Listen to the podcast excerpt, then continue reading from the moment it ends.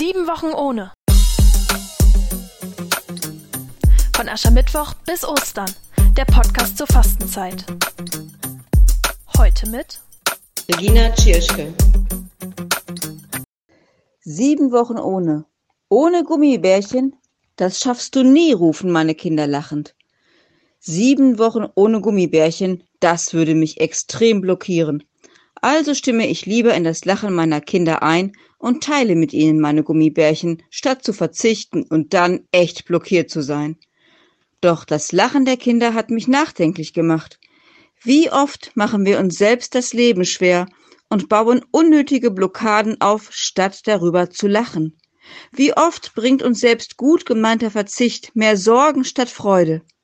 Verzicht auf Blockaden ist gut, wenn es dabei um Befreiung geht, um echte Freude und gelebte Menschlichkeit und um das Teilen, nicht nur von Gummibärchen, sondern das Teilen von süßen und bitteren Erfahrungen, von bunten und von tristen Zeiten.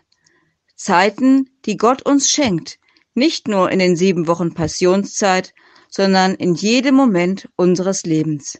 Gott sei Dank.